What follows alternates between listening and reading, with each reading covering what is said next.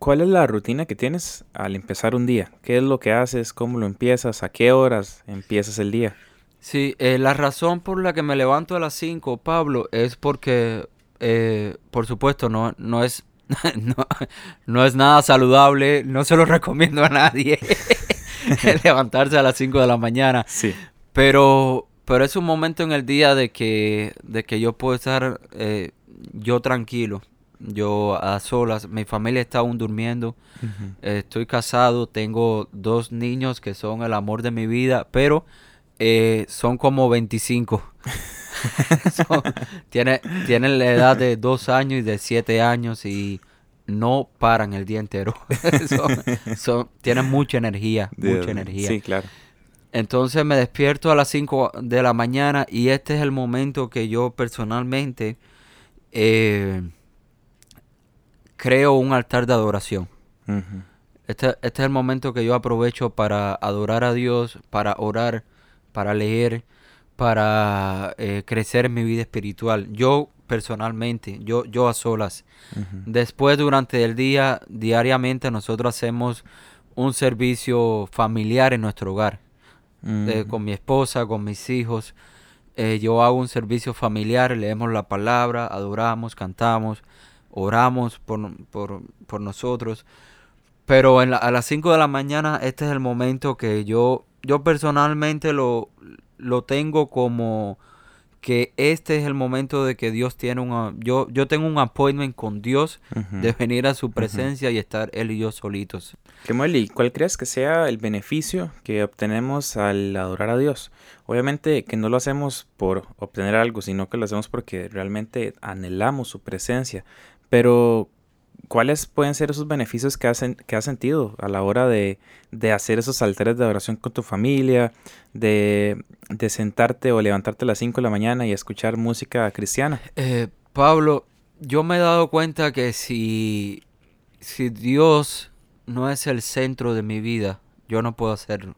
No puedo, no puedo lograr nada eh, de lo que yo hago. Si yo no me despierto y, y adoro a Dios a una eh, temprano en la mañana, yo siento, yo personalmente siento de que mi día no tiene, no camina de la misma manera. Claro. No, no por la razón de que sucedan cosas diferentes milagrosamente, no. Sino porque mi confianza, yo la por la razón de que me levanté y deposité mi confianza en Dios a una, a una hora muy temprana, yo siento que el resto de mi, de mi día, mi espíritu está constantemente en oración y yo me estoy conectando constantemente con el Espíritu Santo. Nosotros diariamente el- en, en nuestro hogar y, y yo digo, Espíritu Santo, tú eres bienvenido a mi vida. Y Dios, aquí estoy. Eh, intento siempre eh, en mis redes sociales eh, dejarles saber a las, a las personas que Dios me permite llegar a, a ellos la importancia, intento dejarles saber la importancia de lo que es confiar en Dios. Yo siempre digo, yo no, yo personalmente no, yo no me creo que soy un superhéroe ni para nada, al contrario, una de mis oraciones personales cada día es, Señor, pon en mí mucha humildad. Nunca pongas en mí un corazón eh, altivo de que yo me crea, de que yo soy mejor músico que otra persona. Saca, saca, saca ese sentimiento de mi corazón. Yo no quiero tener eso. Yo no quiero sentirme de que, de que yo soy mejor que tal músico.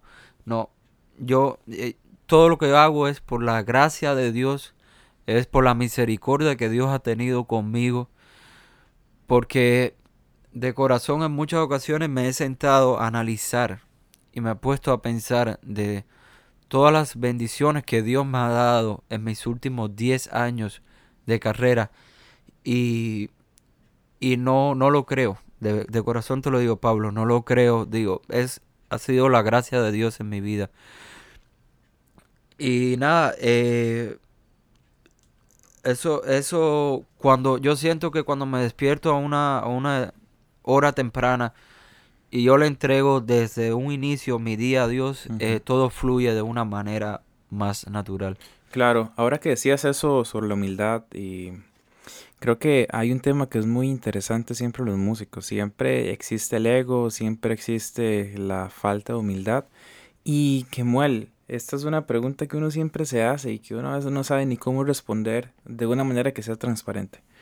Y viene con ese tema de cómo responder naturalmente y de verdad, o sea, que la respuesta sea no solamente de la boca para afuera, sino cómo responder cuando nos dicen, uy, qué bien que tocaste, qué buen músico sos, eh, cómo tener una, una, em, una humildad que sea real, que no sea fingida, que no sea solamente de la boca para afuera. Yo, eh, Pablo, para que sepas una cosa, para mí es mucho más interesante. Eh, y de nuevo, yo estoy completamente seguro que es que ha sido el tratado de Dios con mi vida personalmente. Porque como acabas de decir, eh, naturalmente uno como músico, como tiene la posibilidad de subir a un escenario en frente de miles de personas, normalmente nuestra, eh, nuestra humanidad pusiera en nosotros un corazón de, orgullo. Claro. Pero como yo llevo tiempo orándole a Dios sobre esto, Señor pone en mí un corazón de humildad. Yo personalmente aprecio mucho cuando alguien se me acerca y me dice, wow, eh, sonaste bien, pero, pero, eh, hiciste estos acordes que no, wow, me parecieron que estaban sonando raros. O me, o, mira, tocaste muy rápido esta frase, o la tocaste muy lenta. Ese tipo de comentarios yo los aprecio muchísimo, porque me, ponen a pensar eh, de qué manera la otra persona está recibiendo la música que estoy haciendo. Yo personalmente siempre intento eh, eh, en mis redes sociales, siempre intento dejar saber de que todo lo que hago es por la gloria y gracia de Dios. Claro. So, muchas, muchas ocasiones me, escriben, wow, buenísimo, qué muel, qué, qué, qué, técnica más increíble. Y yo amo ese comentario. Yo, por supuesto, humanamente nos, nos da mucha alegría. Y digo, wow, wow, sí. Y siempre le contesto, Gracias, mi hermano. Eh, gracias, gloria a Dios. Gloria a Dios. Eh, es, esto es gracia a Dios. Siempre hago entender de que intento hacer entender de que todo lo que yo hago es solamente gracias a la misericordia de Dios en mi vida. Claro. Porque eh, no queda, Pablo, vamos a decir que, que nosotros nunca sabemos el día ni la hora de que nos vamos a subir a un carro y vamos a tener un accidente y ese accidente va a cambiar nuestra vida para siempre. Entonces yo diariamente, antes de sentarme en el piano, aún a estudiar en mi casa, diariamente yo miro al cielo y digo, wow, gracias Señor. Gracias por esta oportunidad que tú me estás dando hoy de sentarme y estudiar el piano antes de subir, antes de subir al escenario a tocar, yo me aparto a solas. Si, si es un concierto que es con mi grupo, yo eh, en mi grupo eh, casi todos somos cristianos. Y yo, y, y aún si hay alguien en ese día que no es cristiano, yo le digo, le invito, bueno, estaría bien si te quieres unir con nosotros. Y casi siempre por respeto te dicen que sí. Eh, entonces yo, yo hago una oración. Señor, aquí estamos, hemos estudiado, hemos ensayado, pero ayúdanos a, glorificar tu nombre a través de la música que estamos haciendo. Que en este caso con mi proyecto es música jazz. Eh, pero siempre cuando estoy con otras personas, yo antes de subir al escenario, yo me aparto, hago una oración, le entrego eh, ese concierto a Dios. Y aún así cuando me siento en el piano, eh, si eh, si ves algún video o internet o, hemos tenido la posibilidad de encontrarnos, tú sabes, a alguien que esté en la audiencia, si en algún momento ha, tenido la oportunidad de estar en algún concierto que he hecho, siempre notará que lo, una de las primeras cosas que hago es agachar mi cabeza cuando me siento en el piano. Y en ese momento lo que estoy haciendo es nuevamente diciendo, Señor, eh, esto es tuyo. Esto no se trata de mí, se trata de ti. Claro, lo más interesante es que estás siendo luz en esos ambientes. Y, y también que sin necesidad de decir algo, sin necesidad de, de abrir tal vez la Biblia, estás reflejando a Jesús con tus acciones. Eh, de verdad admiro muchísimo eso y creo que es una responsabilidad que también tenemos de poder ser luz y poder llevar el Evangelio de una manera totalmente diferente. Que Muel, llevamos un montón hablando y, y, Sí. y apenas vamos por la segunda parte de, de este podcast. Y ya quisiera entrar en el tema de cómo fue que iniciaste ya como músico profesional. Eh, ¿Cómo fue ese proceso? Cuando llegamos a la ciudad de Miami, resulta ser que, que me llaman, empiezo a trabajar con, a, a hacer algunas producciones, algunas grabaciones con el productor musical de Ricardo Rodríguez, que es- su nombre es Isaac Hernández. Y, y- y mi trabajo con Isaac era simple- eh, precisamente hacer eh, los demos de las producciones que él iba a grabar eh, e- en ese tiempo.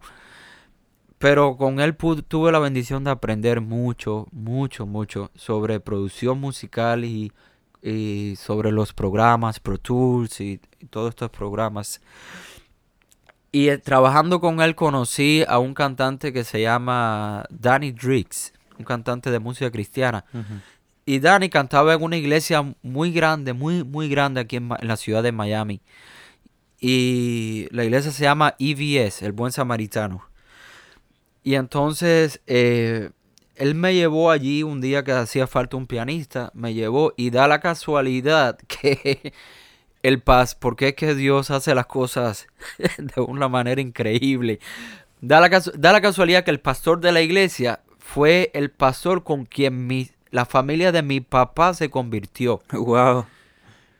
Es decir, mi abuela, cuando vino a ser cristiana, se eh, conoció a Jesucristo por este pastor cuando vivía en Cuba. Es decir, han pasado sobre unos 20, 30 años y vengo yo, vengo yo y soy, vengo yo a tocar piano a la iglesia, a esta iglesia aquí en Miami, ¿no? Y, y en ese momento ellos necesitaban un pianista, me preguntaron y, y por supuesto yo conversé con mis padres, yo tenía unos 15 años en el momento. Y, y sí, y empecé a trabajar allí con ellos en la iglesia y estuve unos 10 años Wow. trabajando con ellos. Durante este tiempo eh, tuve la bendición de tocar con muchos cantantes de música cristiana, muchos cantantes que pasaban por la iglesia, que me invitaron a viajar luego con ellos. Eh, me hice muy amigo de Ricardo Rodríguez. eh, eh, es alguien que considero familia mía. eh, somos muy amigos hasta el día de hoy y aprendí mucho con él. Viajamos mucho. Tuve la bendición de trabajar en varias de, de sus producciones como Calma. La producción de Calma. Tuve la, la bendición de trabajar en la producción junto a Isaac Hernández. Y también en la en el último CD, eh, no recuerdo en el momento el nombre, pero en el último CD también. Es decir, Dios, Dios me abrió esa puerta de, de empezar a conocer personas que, que ya estaban viajando de una manera eh, internacional en el mundo cristiano. Hicimos, eh, junto a Ricardo también hicimos una gira que se llamaba 3 más 1. Eh, nada, eh, con, con Ricardo también hicimos la gira de 3 más 1, que era René González, Dani Berríos y, y Ricardo Rodríguez. Con Ricardo, vaya por decir algo, porque Ricardo fue una persona, ha sido una persona muy bonita, muy especial en mi vida. Eh, con Ricardo tuve la bendición de por primera vez pararme ante 12 mil personas Ujú. y, y proclamar el nombre de Jesucristo. Eh, sí, en, un- en, el- en un coliseo, en un teatro muy grande en Puerto Rico.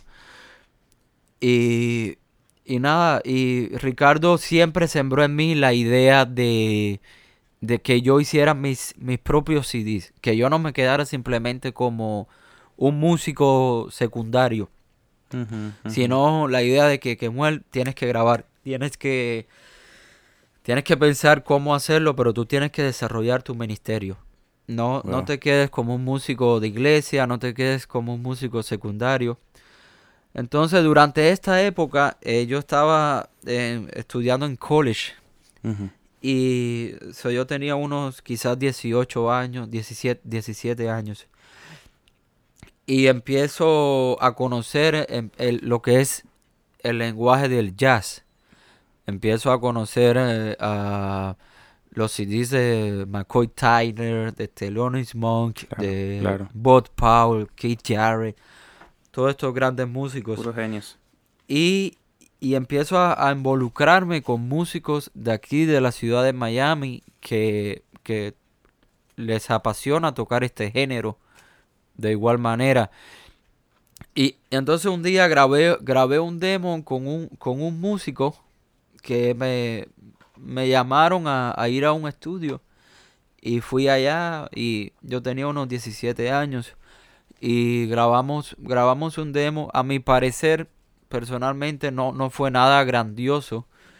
Pero de nuevo, es una de esas cosas que Dios utiliza para algo que va a suceder de aquí a varios años.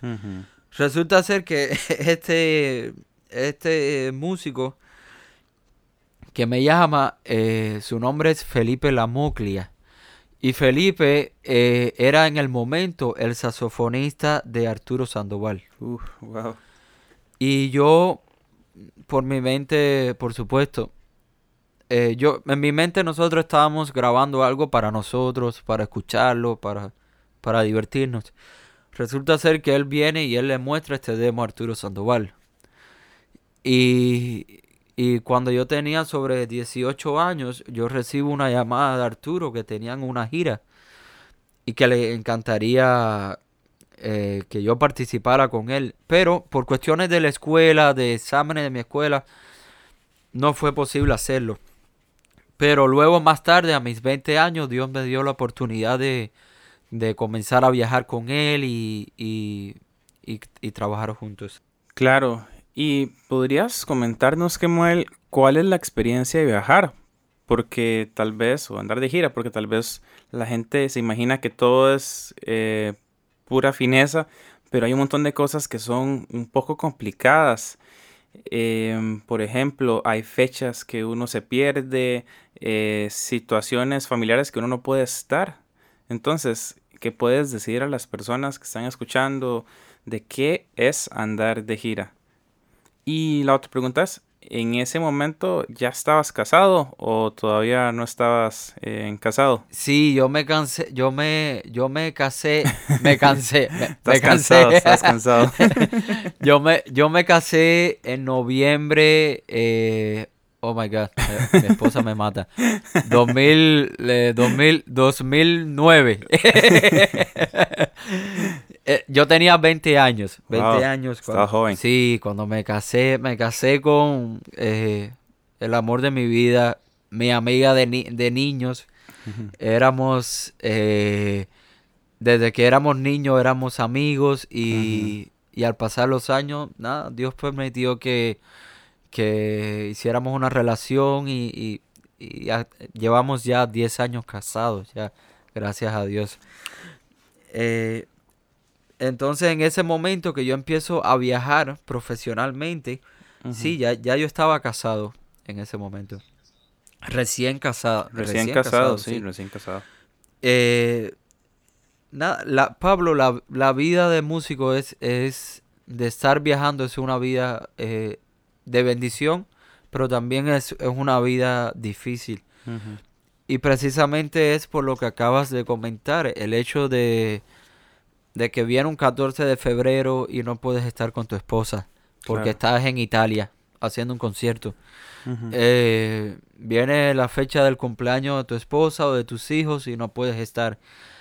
Eh, recuerdo que cuando nació mi primer hijo, Kendrick, eh, mi, esposa parió y a los dos días de haber parido tuve que irme a una gira de un mes junto a Marcos Vidal, al, cantante de eh, español, Marcos Vidal. Y es decir, mi primer hijo nace, eh, yo lo estoy esperando por nueve meses. Sí. Y... ¿Lo viste solo dos días? Lo vi dos días y tuve que salir y dejar a mi esposa junto a mi familia y... Qué duro. Y gracias a Dios para este entonces ya tenemos FaceTime y nos... nos, vemos diariamente, pero sí. pero sí, es difícil. Eh, lo más difícil que yo he notado es el hecho de que eh, uno no tiene, en realidad, uno no tiene mucha posibilidad de descansar, de dormir. Eh, hay que, haces un concierto, terminas a las 10, 10 y media de la noche, regresas al hotel y tienes que levantarte a las 4 de la mañana, e ir para el aeropuerto, agarrar un avión.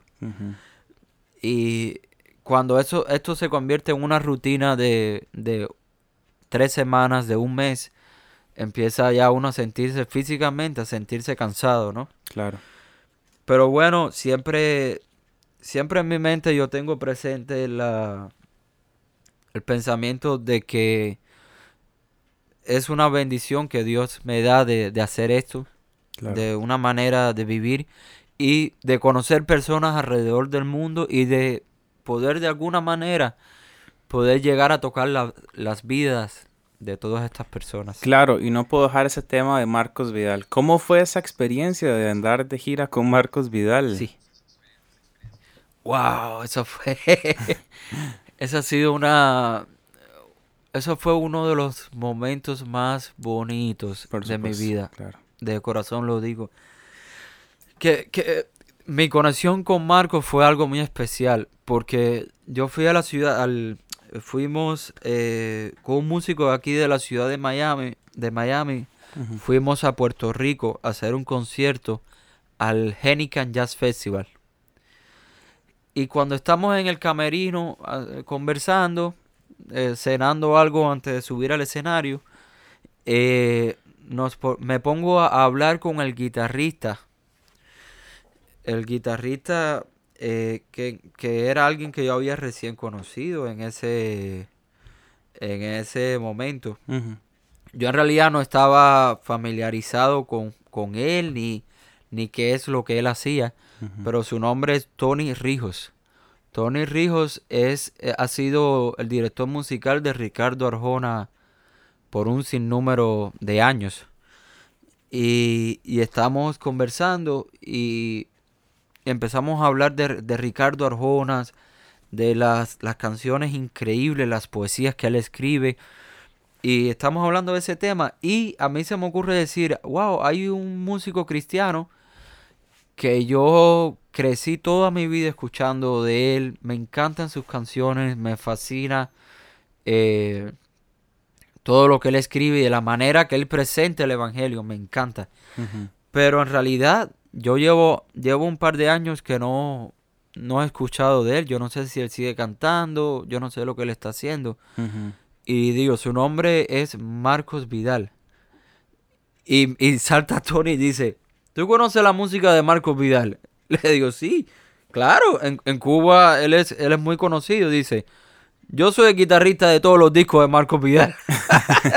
sí, y digo, ¿cómo va a ser? Dice, sí, es más, estamos organizando un tour que viene ahora y no tenemos pianista. ¿Tú quieres hacerlo? y yo, no, pero espérate, tú. ¿Tú me estás hablando en serio? Dice, sí, déjame llamar a Marcos y yo te confirmo. Y ya dos semanas luego me llama y me dice, mira, sí, hablé con la oficina, vamos a hacer un tour en Sudamérica y, eh, queremos, queremos que vengas con nosotros. Wow. Y nada, me monté en el avión nervioso. Porque eh, Marcos para mí es, es, eh, es, increíble. Yo lo, aprecio mucho, mucho. Y recuerdo la, primera vez que, no, que nos conocimos. Eh, yo estaba que yo no sabía ni, ni qué decirle. no, sabía, no sabía ni cómo decirle hola. Y él fue muy cariñoso conmigo, muy cariñoso. Con él aprendí mucho, mucho de la palabra de Dios. A pesar de, a, a pesar de que, de que nací en un hogar cristiano. Marcos tiene una visión, un, tiene una cercanía a Jesucristo que es diferente. Diferente. Y, y el convivir con él durante, bueno, en este caso fue un mes, el, la primer, el primer viaje fue algo impresionante, impresionante para mí ver la humildad tan linda que tiene este hombre de, de Dios. Wow. Lo que, lo que ustedes ven en, en el escenario, lo que ustedes ven en sus canciones, es exactamente quién es Marco Vidal. Él es una persona tan bella, tan humilde. Él, él- yo nunca, nunca vi a Marcos quejarse de nada. Wow. Nunca había Marco, nunca había Marco decir, eh, wow, no, eh, necesito agua, no tengo agua para tomar. O wow, no he comido, eh, tengo hambre, no he comido. O estoy cansado, o el sonido no suena correctamente. No, nada de eso. Al contrario, él siempre con un corazón muy humilde, un corazón de agradecimiento. Eh, yo te digo, me marcó, me marcó mi vida de una manera muy grande. ¿Y cómo fue el proceso previo? ¿Tuvieron ensayos? Eh, ¿Qué hubo? ¿Qué pasó? No. Nada. Así, eso, de una sola vez. eso fue una, sinceramente fue una locura. Sí, claro. Porque, ¿qué pasa? Que Marcos venía de, de España y Ujú. Marcos, Marcos es un pastor eh, activo. Él es un pastor que tiene una iglesia en España Sí. y él, la iglesia ocupa mucho de su tiempo. Entonces él venía de España y, y volamos y esa misma noche teníamos un concierto. Uf, de una vez. Entonces él no tuvimos tiempo de ensayar.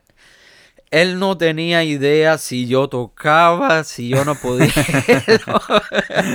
Él- ojos cerrados. vaya, yo te digo que él, él fue valiente porque Sí. traer a alguien y sentarlo ahí sin saber lo, lo que va a hacer, ¿no? Sí. y más la música de él. Correcto. Entonces yo me... eh, cuando subí al avión, eh, Tony Rijos, el guitarrista, me da un folder lleno con todos los papeles. Y me dice, aquí están los audios, aquí está la música y, y ya. Y yo estuve, ese vuelo de, de dos horas, yo estuve ahí escuchando la música y ya llegamos, no tuvimos tiempo de hacer un soundcheck apropiado. Es decir, fue llegar, chequear los instrumentos, que todo se escuchaba y ya, empezar el primer concierto. Sí, y Y fue... me lo imagino con todos los nervios encima. Sí, uno siempre tiene. uno siempre tiene los nervios, ¿no? Por supuesto, pero también, o sea, él toca piano súper bien. Mire, Marcos es una cosa impresionante. Porque algo que a mí me impresionó de Marcos es que nos poníamos a hablar de quién es uno de mis compositores favoritos de la historia, que es Sergei Rachmaninoff. claro. Y nos poníamos a hablar de Rachmaninoff y, y Marcos conoce toda la música de Rachmaninoff. Pero no que la conoce, Wow. que se siente en el piano y la toca. Wow. Sí, se siente en el piano y toca todo, todo. Wow. Y, y es un increíble músico clásico. So, el conversar con él, el compartir, siempre fue muy bonito, muy bonito. Tuvimos una relación muy bonita. eh, eh, a mí me llamó mucho la atención que cuando estábamos viajando, Marcos siempre estaba leyendo. Mm, Siempre estaba leyendo, pero leyendo la Biblia. mm. Qué bonito. No, no paraba, siempre leyendo la palabra y aprendiendo. Y, eh, ¿qué te puedo decir? Fue de, de corazón, fue un, un tiempo muy bonito. Una, son unas memorias muy bonitas que tengo en mi vida. Ujú. Y, y tuve la bendición de hacerlo casi por un año junto a él. Wow. ¿Y tienes alguna anécdota así que nos quieras contar sobre ese año que estuviste de gira con, con Marcos Vidal? Yo me recuerdo, es, eh, en varias ocasiones estar hablando con él y decirle, Marcos, ¿qué, ¿qué tú estás tratando de decir con esta frase? Y cuando él te lo explica, tú dices, wow, pero esto... Y todo es bíblico. No, no que, ah, me comí unos frijoles y, y me levanté a las 2 de la mañana y me puse a escribir. No, no, no, no. Todo es bíblico. Todo es bíblico. Es impresionante.